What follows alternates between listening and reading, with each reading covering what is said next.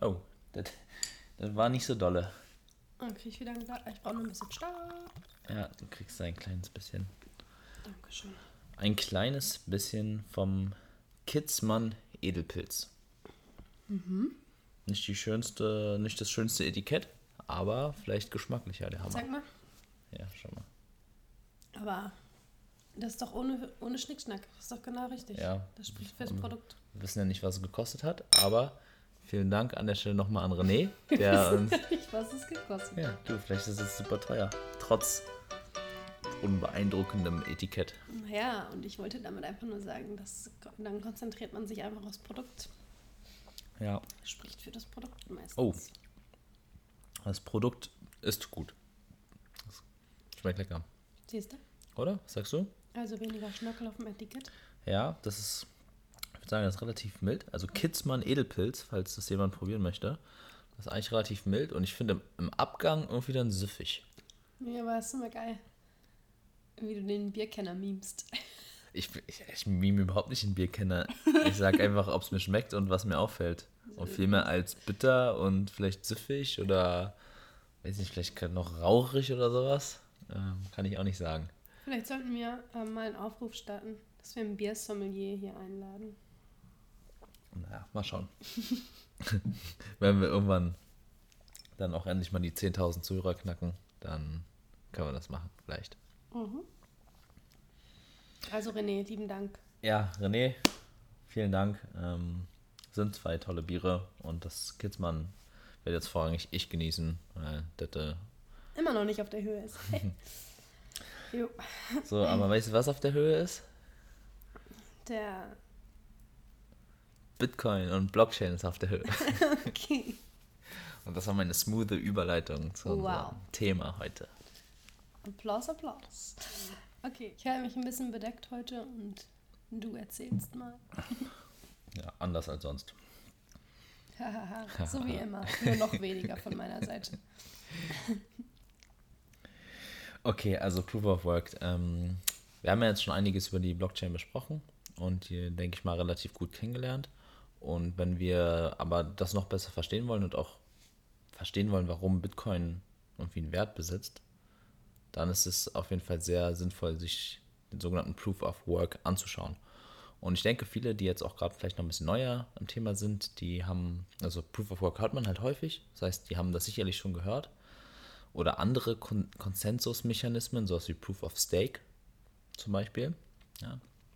Ähm, aber ich kann mich auch daran erinnern, als ich noch relativ neu war ähm, in dem ganzen, in der ganzen Materie, dass man es oft gehört hat, aber zunächst nicht so wirklich eine Vorstellung hatte, was das eigentlich ist und was es bedeutet.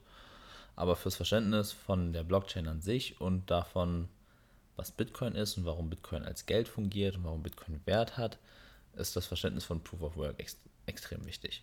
Dann, äh, ich würde einfach vorschlagen, wir machen das wie jetzt auch die letzten Male.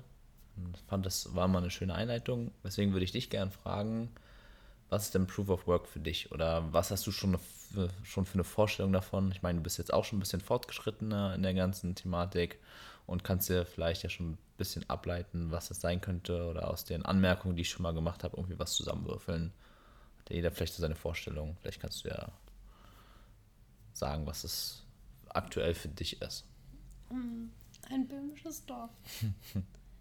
Ich weiß es nicht mehr. Du hast es mir irgendwann mal erzählt, aber ich weiß es nicht mehr. Okay, okay. Das ist kein Problem. Und deswegen machen wir das ja auch hier, damit zum einen du das natürlich verstehst und alle anderen, die vielleicht neu sind oder noch nicht so ganz äh, eine Stelle gefunden haben, wo sie es wo sie es verständlich erklärt bekommen, dass die hier die Möglichkeit haben, das zu verstehen. Okay, bevor, bevor ich anfange, den Proof of Work bei Bitcoin zu erklären, ähm, würde ich eigentlich gerne den Proof of Work generell erklären, weil das ist eigentlich, für mein Verständnis, ist es ein Phänomen, was wir überall auf der Welt sehen. Das ist quasi wie ein Naturgesetz. Ja? Also Proof of Work bedeutet auf Deutsch übersetzt quasi sowas wie Beleg, dass Arbeit stattgefunden hat. Ja, also das ist der Nachweis darüber, dass irgendwie Arbeit verwendet oder aufgewandt wurde. So, wenn wir jetzt nun verstehen wollen, warum Bitcoin Wert besitzt, ist, wie ich schon meinte, der Proof of Work ein ganz entscheidender Punkt. Und da können wir eben auch in die Natur schauen. Und generell, wenn wir uns generell fragen, was ist denn Wert oder was führt denn dazu, dass etwas Wert hat, mhm. können wir das relativ gut verstehen und danach auch auf Bitcoin adaptieren. So. Also ich habe mir darüber mal Gedanken gemacht, ähm, wie entsteht denn eigentlich Wert? Und das ist jedes Mal der Fall, wenn quasi Aufwand erbracht wird. Also Aufwand als Input und dabei ein sinnvoller, ich nenne es mal sinnvoller Output bei herauskommt. Also ganz einfaches Beispiel, zum Beispiel ein Stuhl. Mhm. So, wenn du jetzt einen Stuhl kaufst, dann hat der Stuhl ja einen gewissen Preis und einen gewissen Wert. Mhm. Der Stuhl hat einen höheren Preis und mehr Wert als, sage ich mal, allein das Holz, das dafür ähm, verwendet wurde. Ja, und die einzelnen, sagen wir, die einzelnen Holzteile, die du für diesen Stuhl brauchst, die wiederum. Als die Materialkosten und die Produktionskosten. Was? Mehr als die Materialkosten und die Produktionskosten in Summe. Ja, so könnte man es auch die beschreiben. Arbeit dazu kommt. Genau. Aber lass uns die Kette noch kurz weitergehen. Ja. Und das Holz an sich, ja, also sagen wir, diese, die Holzteile, aus denen der Stuhl besteht, die einzelnen Teile, die wiederum haben einen höheren Wert oder einen höheren Preis als einfach die gleiche Menge an einem Holzbalken. Mhm. Ja, und diese Kette können wir jetzt halt einmal entlang gehen. Also wenn wir jetzt so einen normalen Holzbalken haben, der irgendwie noch nicht geschliffen ist, der noch nicht zugesägt ist, nichts, der einfach nur ein ganz normaler Balken ist, der wird jetzt, damit wir einen Stuhl bekommen, wird der jetzt bearbeitet. Ja, der muss jetzt halt zersägt werden, der muss geschliffen werden, der muss irgendwie poliert werden, der muss eingeölt werden. Keine Ahnung, ich weiß nicht, wie man Stühle baut, aber da sind halt ein paar Sachen, die gemacht werden müssen. So, sodass ich halt die Einzelteile für den Stuhl habe. So. Das sind alles Schritte, die Aufwand erfordern. Ja, mhm. also ich muss da Arbeit reinstecken, das kostet mich Zeit, ich muss wissen, wie das geht. Also das sind alles Faktoren, die ich gerne als Input zusammenfasse. So, jetzt bearbeiten wir diesen Holzklotz und haben jetzt quasi diese einzelnen Holzteile, aus denen man den Stuhl bauen kann. Mhm. So, jetzt müssen wir aber den Stuhl noch zusammenbauen. Es wird zusammengebaut, dann kommen da Schrauben rein, dann wird er irgendwie noch lackiert und dann weiß ich nicht, was noch alles in dem Stuhl gemacht wird, kommt noch ein Polster drauf und was weiß ich. Jedenfalls wird da quasi, wird wieder Arbeit reingesteckt. Wieder in Form von Aufwand, Arbeitsleistung, Know-how. Es wird irgendwie sowas wie ein Design gemacht und solche Sachen. Das heißt, es wurde wieder Arbeit in etwas reingesteckt und wir haben ein sinnvolles Produkt. Also wir haben danach einen Stuhl, der vielleicht für den einen oder anderen schön aussieht, auf dem man sitzen kann, den man benutzen kann. Mhm. Wenn da jetzt irgendwie einfach nur ein hässlicher Holzklumpen bei rauskommen würde, dann wäre das nicht so, dass das jetzt unbedingt Wert erzeugt. Deswegen füge ich immer gerne das sinnvoll hinzu. Mhm. Weil nur weil ich in etwas Zeit, Arbeit oder mein Know-how, nennen wir es mal, reinstecke, bedeutet das ja noch nicht, dass das danach auch unbedingt besser ist. Ja. Also es muss halt eine sinnvolle Verbesserung des Produktes sein. Und wenn wir uns das mal überlegen, ist das im Grunde genommen meiner Meinung nach wie eine Art Naturgesetz. Mhm. Das hast du bei allen Sachen. Also sei es sowas wie ein Stuhl, sei es irgendwelche anderen Sachen, die, die entstehen. Oder zum Beispiel allein auch einen Baum. Ja? Ich meine, ein Baum hat ja auch einen Wert, wenn du so möchtest, weil irgendwann kannst du den halt zu Holz verarbeiten und so. Mhm. Ein kleiner Baum, der ist natürlich viel weniger wert als ein großer Baum, weil er viel weniger Holz ähm, trägt. So, da haben wir halt zum Beispiel den Input. Also klar, die Natur bringt da ihren ganzen Input rein, aber auch gerade sowas wie Zeit. Ja, deswegen wird Zeit benötigt und die Ressourcen der Natur, sodass der Baum wächst und dann damit quasi, sag ich mal, an Wert gewinnt. Mhm. Also es gibt da definitiv unterschiedliche Faktoren, die man als, oder die ich gerne als Work bezeichne. Und mhm. das ist alles, was irgendwie mit Aufwand zu tun hat. Oder Aufwand, Zeit, was ich meinte, Wissen bzw. Know-how. Wenn ich ähm, irgendwie ganz spezielles Wissen habe, wie etwas funktioniert, das jemand anderes nicht hat, dann ist es auch ein Wert, den ich da reinstecke. Ja, Arbeitsleistung und all solche Sachen. So, und das, diese Gesetzmäßigkeit können wir jetzt auch auf unseren Fall adaptieren. Also auf Bitcoin. Bevor ich das mache, würde ich aber das gerne nochmal auf Gold adaptieren, weil wir haben ja schon ausführlich darüber gesprochen, warum Gold eigentlich ein sehr gutes Geld ist, auch gerade mhm. bevor es Bitcoin gab mhm. und ja auch über Jahrtausende Geld war. Ähm, wer sich dazu, wer sich die ähm, zweite und dritte Folge noch nicht angehört hat, kann sich das gerne dazu anhören, da beschreiben, da erklären wir das nochmal ein bisschen genauer. Aber gut, kommen wir zurück. Also schauen wir uns Gold an. Wieso hat denn Gold eigentlich Wert? So, und das ist, glaube ich, auch was, was viele nicht verstehen. Irgendwie, also wir sind es so gewöhnt, dass Gold Wert hat. Mhm. Ja, aber wenn wir mal ganz das ganz kritisch betrachten, ist es halt ein glänzender Stein. Also ja, der ist halt selten, das ist schon mal nicht verkehrt. Ja, aber es ist ein glänzender Stein und ich kann daraus irgendwie Schmuck machen oder kann ihn theoretisch auch für die Industrie benutzen. Punkt ist aber, wenn ich ihn für die Industrie, also der, quasi sagen wir mal der Industriewert, der liegt viel deutlicher unter dem Wert, den wir aktuell für Gold haben. Ja? Mhm. Ähm, deswegen wird das auch häufig einfach durch Silber substituiert, weil du mit Silber meistens das gleiche erreichen kannst. Es ist nur selten der Fall, dass du wirklich Gold benötigst. Dafür, um, also gerade für so Elektrodinge und sowas, ist es häufig interessant, brauchst halt irgendwie Edelmetall. Mhm. Okay, also, woher hat denn Gold jetzt den Wert? Und da können wir einfach mal anfangen bei dem Punkt, wie entsteht denn zum Beispiel so eine Goldmünze? Also was ich gerade schon meinte, zum einen, Gold ist selten, das ist mhm. begrenzt. Ich muss, wenn ich jetzt sage, okay, ich möchte jetzt eine Goldmünze haben, dann muss ich erstmal losgehen und muss erstmal irgendwo eine Goldader finden. Ich muss erstmal wissen, wo überhaupt Gold, ähm, wo überhaupt Gold vorkommt. Mhm. So, das kostet mich, das kostet mich Zeit. Das kostet mich auch Know-how oder irgendwelche besondere Technik, mit der ich das aufspüren kann oder wie auch mhm. immer. So, jetzt sagen wir, jetzt finde ich halt so ein Gebiet, wo irgendwie Gold vorkommt. Dann muss ich jetzt anfangen, das abzubauen, muss ich das hier wie sieben und suchen und es dauert, es dauert halt sehr lange, bis ich dann irgendwie die einzelnen Goldkrümel da zusammengefunden habe. Und es kostet mich sehr viel Arbeitsleistung und Zeit. So.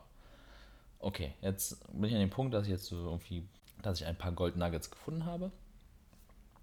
Jetzt habe ich aber immer noch keine Goldmünze. Jetzt muss ich diese Goldnuggets nehmen und muss die schmelzen und muss die bearbeiten. Ich muss die wahrscheinlich auch noch irgendwie reinigen. Also ich bin jetzt kein Goldschmied, ich weiß auch nicht genau, aber da werden sicherlich einige Prozesse werden dann notwendig sein, bis ich dann das reine flüssige Gold habe, aus dem ich dann diese Prägung machen kann, wofür ich auch wieder erst diese, ich nicht, diese Prägeplatten irgendwie erschaffen muss und ich brauche die Maschine und dafür alles. Mhm. So, also ich habe das jetzt natürlich sehr ausführlich beschrieben, aber kurzum ähm, sollte, denke ich, schon halbwegs verständlich geworden sein, was ich damit bezwecke. Und zwar der Weg von meiner Idee, ich möchte jetzt Goldmünzen, eine Goldmünze haben, bis mhm. zu dem mhm. Punkt, wo ich sie habe, mhm. der ist sehr lang und der ist mhm. sehr aufwendig. Das heißt, es kostet mich sehr viel Zeit, kostet mich sehr viel Arbeit, kostet mich sehr viel Know-how, andere Ressourcen, die ich dafür aufbringen muss. Ja, das sind alles Dinge, die quasi in diesen Wert einfließen. Und am Ende haben wir halt die Goldmünze, die fertige Goldmünze, die als Geld fungiert. Mhm. Und das ist die sinnvolle Funktion, die Gold hat. Mhm. Und das ist etwas, was viele leider nicht ganz verstehen, weil häufig auch gesagt wird, ja, ähm, also es gibt ja, habe ich schon häufiger gesagt, viele, die halt so Goldfans sind und sagen, Gold ist viel besser als Bitcoin, weil Bitcoin ist halt nur virtuell, es hat irgendwie keinen Wert. Mhm. Jetzt können wir aber nochmal darauf zu sprechen kommen, dass ich meinte, dass der Industriewert von Gold eigentlich deutlich geringer sein müsste. Rein von dem, wie man es verwenden kann. Mhm. Ja, das, das wird ja gerne als intrinsischer Wert beschrieben. Also so Goldfanatiker und Menschen, die halt Gold, Bitcoin vorziehen, sagen halt immer, ja, Gold hat einen intrinsischen Wert und Bitcoin eben nicht. Mhm. Also es hat irgendwie einen Materialwert. Aber was diese Menschen meiner Meinung nach nicht verstehen, ist, dass die Funktionalität, Geld zu sein, das ist wertwürdig. Mhm. Weil es ist eine sinnvolle Funktion, die damit abgedeckt wird. Und aufgrund der Beschaffenheit von Gold, dass es so selten ist und dass ich das so vielfältig verwenden kann, erfüllt es diese Funktionalität als Geld eben sehr gut. Und deswegen hat es auch einen hohen Preis. Mhm. Das ist der Aspekt, wo Gold quasi diesen Wert herbekommt und nicht nur allein aus der Produktion oder aus dem Schmuck oder so. Also das, das ist meiner Ansicht nach nicht der Stabilisator für den Wert. So, ähm, und das erklärt auch so ein bisschen, also können wir nochmal ein bisschen so, wie so ein freier Markt erklärt, dran erklären, äh, wie so ein freier Markt funktioniert, dran erklären. Wenn wir jetzt einmal diese ganzen Schritte durchgehen, wie ich von meiner Idee, eine Goldmünze zu haben, zu der Goldmünze komme, mhm. dann habe ich da sehr viele Schritte, die mich Aufwand kosten, was ich irgendwie in Kosten abbilden kann.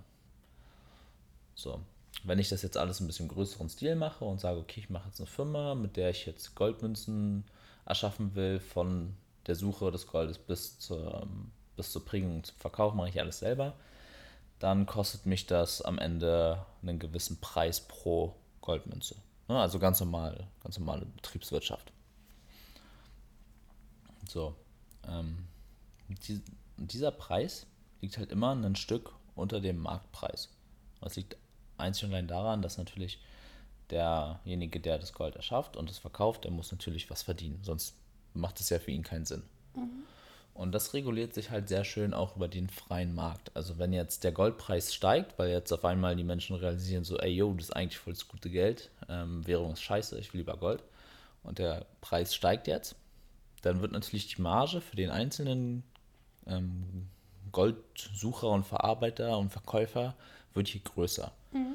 Und das lockt natürlich auch wieder andere Marktteilnehmer an, die sagen so, oh, du guck mal, das Gold ist aber gerade super lukratives Geschäft, ähm, lass mal da auch einsteigen.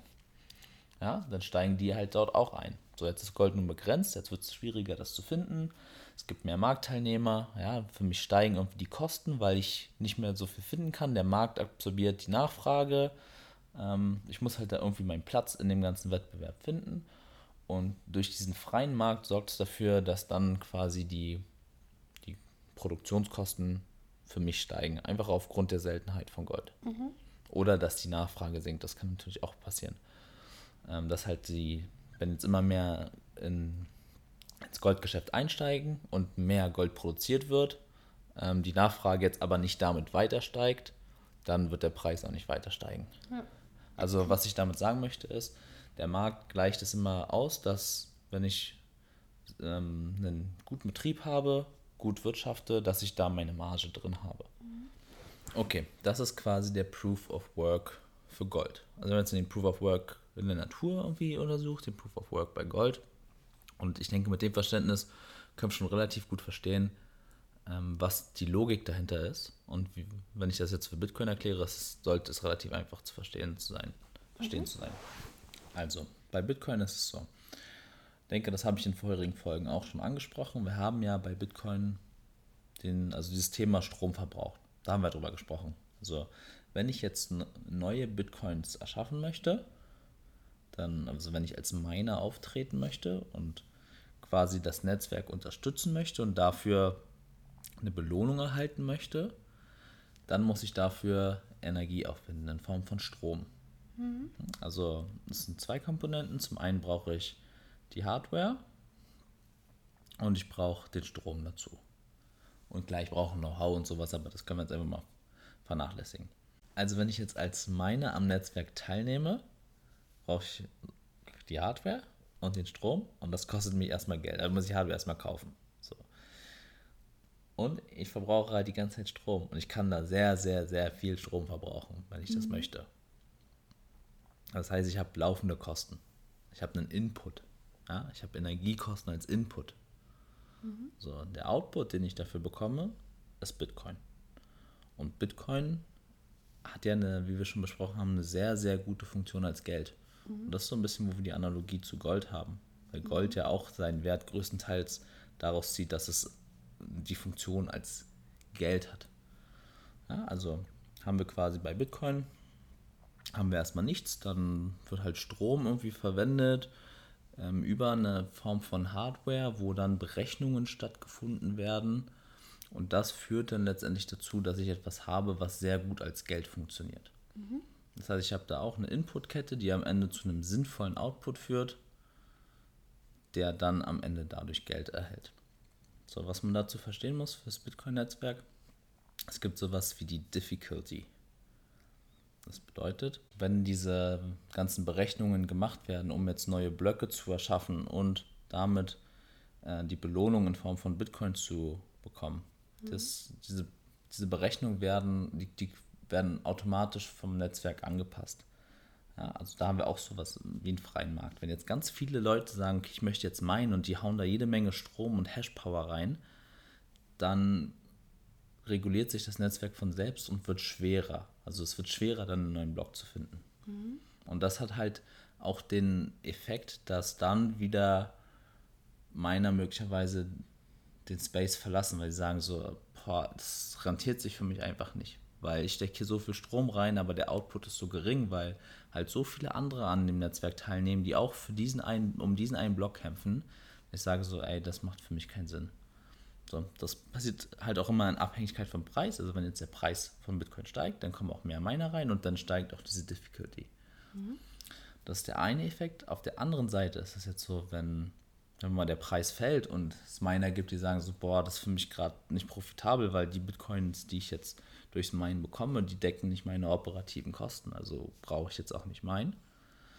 Und es verlassen jetzt immer mehr Miner den Space, dann kann diese Difficulty auch fallen. Mhm. Ja? Dass quasi dann das für die verbleibenden Miner profitabel wird und dann auch wieder neue hinzukommen können. Ja, also wir haben da ein System, was sich sehr, sehr gut selbst reguliert. Und, und das ist, das ist ein super entscheidender Vorteil, den wir gegenüber Gold haben. Bei Gold ist es nämlich so, sagen wir, ich, ich habe das mal nachgeschaut, ich glaube, die Produktion von einer Goldmünze hat zu diesem Zeitpunkt, nicht, 1000 Euro gekostet oder so sagen wir, die Nachfrage von Gold sinkt jetzt so, so weit, dass sie unter 1000 Euro fällt, weil die Leute auf einmal sagen, Gold ist scheiße oder was weiß ich, mhm.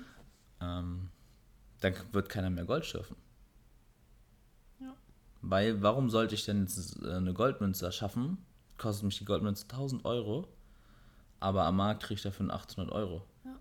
ja. Dann bin ich halt out of business. Dann macht es für mich keinen Sinn mehr. Bei Bitcoin hingegen, gerade durch diese Difficulty, es ist eigentlich das einzige Pro sagen wir, Produkt auf diesem Planeten, was seine Produktionskosten den Nachfragekosten anpassen kann. Mhm. Weil es ist egal, wie weit der Preis sinkt von Bitcoin rein theoretisch, es wird immer für meine attraktiv sein können, weil die Difficulty immer weiter sinkt in dem Fall und ich immer weniger Strom aufbringen muss. Dass selbst wenn es noch ein paar Cent wert sein sollte, dass ich dann halt für die kleine Marge geringer Bitcoin erschaffen kann. Mhm beziehungsweise Blöcke schaffen kann und dafür Bitcoin als Belohnung bekomme. Ja. Sodass, also allein der Gedanke bringt ja schon dazu, dass das Netzwerk gar nicht, das kann, das kann gar nicht äh, zerfallen aufgrund von solchen Faktoren, weil das einfach durch diese, diese Möglichkeit, sich immer zu adjustieren, hast du immer Raum dafür, profitabel am Netzwerk teilzunehmen. Mhm. Und das finde ich halt mega und das ist auch was, wo ich noch nicht so viele drüber sprechen gehört habe. Aber das, irgendwann habe ich mir mal Gedanken drüber gemacht und find, fand das super interessant. Also das kennen wir halt so auch noch nicht. Okay, abschließend vielleicht noch zu dem Thema. Ähm, wir haben jetzt gelernt, dass immer ein gewisser Input, der zu sinnvollem Output führt, dass der quasi Wert beinhaltet. Mhm. Sowas wie zum Beispiel Seltenheit oder Begrenztheit von etwas spielt da halt nochmal Verstärkung mit rein. Aber grundlegend ist es halt Input, Verarbeitung, Output hast du Wert in ähm, Wertentstehung. Wenn wir uns jetzt den US-Dollar ansehen, ja, also diese US-Dollar-Note, das hatte ich glaube ich schon mal gesagt, die kostet in der Produktion, ich habe jetzt extra nochmal nachgeguckt, kostet 14 Cent. Also eine 100-Dollar-Note kostet 14 Cent. Mhm. Die kauft mir aber Sachen wert von 100 Dollar. So, was sagen wir dazu, wenn wir jetzt gelernt haben, was Proof of Work ist? Dass es falsch ist. Ganz genau, das ist das rein von der Logik her muss das falsch sein. Wie kann ich in etwas 14, sag ich mal, das Äquivalent von oder Arbeit im Wert von 14 Cent reinstecken und 100 Dollar rauskriegen? Ja. Das ist eine Marge von, weiß ich nicht, 100.000 Prozent oder so. Ja, und da allein auch das nochmal eine andere Herangehensweise, wo man schon erkennt, so, ey, yo, das das ist Betrug. Das funktioniert nicht. Das kann gar nicht funktionieren. Ja. Weil das quasi wie eine Art Naturgesetz ist. Ich kann nicht einfach Wert aus dem Nichts erschaffen. Das funktioniert nicht. Das funktioniert nirgends auf unserer, das funktioniert nirgends auf der Welt. Oder sonst was. Aber das ist genau das, was an den Finanzmärkten passiert. Es wird einfach Geld aus dem Nichts erschaffen. Und das ist quasi nochmal ein Beleg dafür. 14 Cent für 100 Dollar, boah, ist ein ziemlich guter Deal. Also wäre ich auch gerne Zentralbank. Vor allem, wenn man dazu noch weiß, ey yo, die Zentralbank ist über gewisse ähm, unternehmerische Strukturen im Besitz von Privatpersonen. Ähm, was willst du mehr? Kannst einfach 100 Dollar für 14 Cent erschaffen, verleihst es, kriegst es mit Zinsen zurückgezahlt, Zinsen kannst du dir auszahlen. Danke. Mhm. Jeder andere dafür würde sein Leben lang ins Gefängnis gehen, wenn du das machen würdest. Wenn du jetzt hier eine Geldmaschine hinstellst, druckst, das verleihst. Okay, wenn du es zurückkriegst, dann verbrennst du es halt wieder, aber die Zinsen, die darfst du behalten. Ja. Also, das ist halt, ja. ja das, ist, das spielt halt so alles mit rein, dass man dann, je mehr man sich mit dem ganzen Thema beschäftigt, irgendwann auch an den Punkt kommt, wo man sagt, so, ey, das kann doch eigentlich alles gar nicht sein. Also, wie krass werden wir denn eigentlich verarscht? Mhm. Naja. Das stimmt. Okay. Ähm, ja, gut, also dann hast du jetzt, oder jeder jetzt zuhört, mal einen Einblick bekommen, was zumindest für mich auch Proof of Work ist. Mhm. Ja, also es ist ja klar, für Bitcoin ist ja relativ klar, was das ist. Aber ich finde es eigentlich super interessant, das wirklich mal auf einer größeren Ebene zu sehen.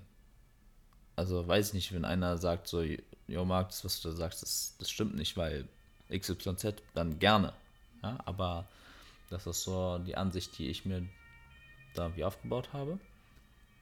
Und finde es halt dann auch schön, wie man das auf Gold adaptieren kann und auf Bitcoin und das Ganze am Ende irgendwie mehr Sinn macht. Und auch auf den US-Dollar adaptieren. Ja. Mhm. Kann ich ja auch und sehe so, jo, da macht es gar keinen Sinn. Ja. Also das ist halt völliger Quatsch. Und allein aus diesem Grund muss das eigentlich alles schon kollabieren, weil, wie gesagt, ich kann nicht aus 14 Cent 100 Dollar so, so machen. Das geht nicht. Und das wird uns irgendwann auf die Füße fallen. Und es würde schon längst, das ist ja genau das nächste Ding, es würde schon längst, würde der Markt das gar nicht hinnehmen. Er würde gar nicht diesen 100-Dollar-Schein äh, mit 100 Dollar bewerten. Mhm. Weil, wie gesagt, es ist ja kein Geheimnis, dass die 100-Dollar-Note nur 14 Cent kostet. Mhm. Also wenn ich jetzt nicht den Zwang hätte als Bürger, also wie jetzt bei uns der Euro, aber als US-Bürger, nicht den Zwang hätte, diesen Dollar nutzen zu müssen, hey, glaubt mir, das würde keiner tun. Ja. Weil es halt einfach keinen Wert hat. So, so einfach ist das. Ja, was sagst du dazu? Also, vielleicht kannst du ja noch mal kurz deine Gedanken dazu mit mir oder uns teilen. Was fandest du jetzt spannend oder wo sind vielleicht noch Fragen aufgekommen oder was sind so Gedanken, die du dazu hast? Können wir das noch einmal kurz zum Abschluss aufgreifen? Also das Thema generell ist äh, super spannend, weil ich glaube, ähm, wenn man sich klar macht, dass äh, ich weiß nicht, wir wissen jetzt, oder ich weiß nicht, was das jetzt äh, beim Euro ist, aber das wird ja nicht deutlich anders aussehen. Mhm. Ähm, dass halt eigentlich alles, was wir an Geld besitzen, in Anführungszeichen irgendwie künstlich erschaffen ist und eigentlich gar nicht existent ist. Und mhm. das ist eigentlich, finde ich, wirklich eine ganz, ganz, ganz, ganz üble Sache. Weil jeder von uns oder die meisten von uns tagtäglich arbeiten gehen. Ja. Und das sind einfach im Regelfall 40 Stunden und mehr, die man sich kaputt macht für keine Ahnung was am Ende des Monats, um davon leben zu können. Und manche Leute können noch nicht mal davon leben. Und eigentlich sind wir im Besitz von nichts dafür, dass wir arbeiten gehen. Und das finde ich eigentlich das finde ich eigentlich das Traurigste. Ja, das ist auch super traurig. Und was halt noch viel trauriger daran ist, das geht ja, das geht ja nur abwärts. Es wird ja nicht besser. Ja. Und was halt so witzig ist, oder witzig, traurig, keine Ahnung, kann man sich äh, aussuchen, wie man das bezeichnen möchte. Vielleicht bist du schon mal witzig angekommen, ich bin noch bei traurig. Ja, ja, irgendwann kann man Dinge auch nur noch mit Humor sehen, ja. Ähm, ja, aber wenn du es mal anschaust, wie viele Menschen auch aktuell unzufrieden sind. Also klar, bei uns in Deutschland merkst du die Unzufriedenheit, aber du hast hier noch keine großen Unruhen. Wenn du mal rüber guckst nach Frankreich, was die Massenmedien übrigens nicht berichten, müsst ihr euch andere Quellen suchen. Aber da geht halt die Post ab. Also das ist sehr, sehr viel, was da passiert. Und bei uns merkt man halt auch, Leute sind unzufrieden, weil sie halt zu wenig Geld haben. Hm. Und dann sind die Schuldigen halt immer die Arbeitgeber, die nicht genug zahlen oder die Läden, die ihre Preise erhöhen, was weiß ich. Und was halt aber keiner versteht, ist, das grundlegende Problem, was wir haben, ist unser Geldsystem. Mhm. Durch diese Gelddruckerei, durch diese Inflation und den daraus entstehenden Mechanismus, dass das Geld von den Armen und der normalen Bevölkerung hin zu den Reichen wandert. Das ist ein natürlicher Prozess, das geht gar nicht anders. Mhm. Aber das sorgt dafür, dass wir an dem Punkt sind, an dem wir sind. Und wenn das die Leute mal verstehen würden, dass das das eigentliche Problem ist, dann, wie, wie ich schon auch mal meinte, was Ford meinte, dann hast du ganz schnell eine Revolution. Ja. Und ich denke halt, dass wir langsam an einem Punkt sind, wo das nicht mehr ewig aufhaltbar ist, weil irgendwann bleibt halt am, am Mitte des Monats schon nichts mehr übrig für den Rest des Monats und die Menschen müssen essen. Und es gibt halt auch Studien, die zeigen, dass sobald irgendwie, ich habe die genaue Zahl nicht im Kopf, weil ich glaube 40 Prozent oder so deines monatlichen Einkommens für Essen raufgehen, das ist so oft der Punkt, wo die Stimmung kippt, mhm. ja, wo die Menschen auf die Straße gehen. Also man darf da auf jeden Fall gespannt sein. Jedenfalls, was ich da noch anbringen wollte, ich finde es halt schon sehr interessant, dass einfach leider das Verständnis dafür nicht vorhanden ist. Und zum einen, was Wert ist, also wie entsteht Wert, das, was ist Geld, darüber haben wir auch gesprochen. Und auch einfach, dass unser System es bedingt, dass den Menschen immer mehr Wert genommen wird. Klar, vielleicht hast du ähm, jetzt mehr Geld als damals, also nicht mehr Geld, mehr Währung als damals und verdienst vielleicht ein bisschen mehr, aber so schnell wie das Geld im Gegenzug entwertet wird, also die Währung entwertet wird und du damit weniger Geld hast, also in Form von Kaufkraft, das steht halt in keinem Verhältnis. So vor 50 Jahren oder weiß nicht, vor 30 Jahren konnte halt jemand mit einem mittleren Einkommen sich noch ein mittleres Haus kaufen. Also wir kommen aus Berlin her, da kann sich jemand mit einem mittleren Einkommen, der kann sich vielleicht eine mittlere Wohnung mieten mit Hängen und Wirken. Wenn überhaupt. Ja, genau.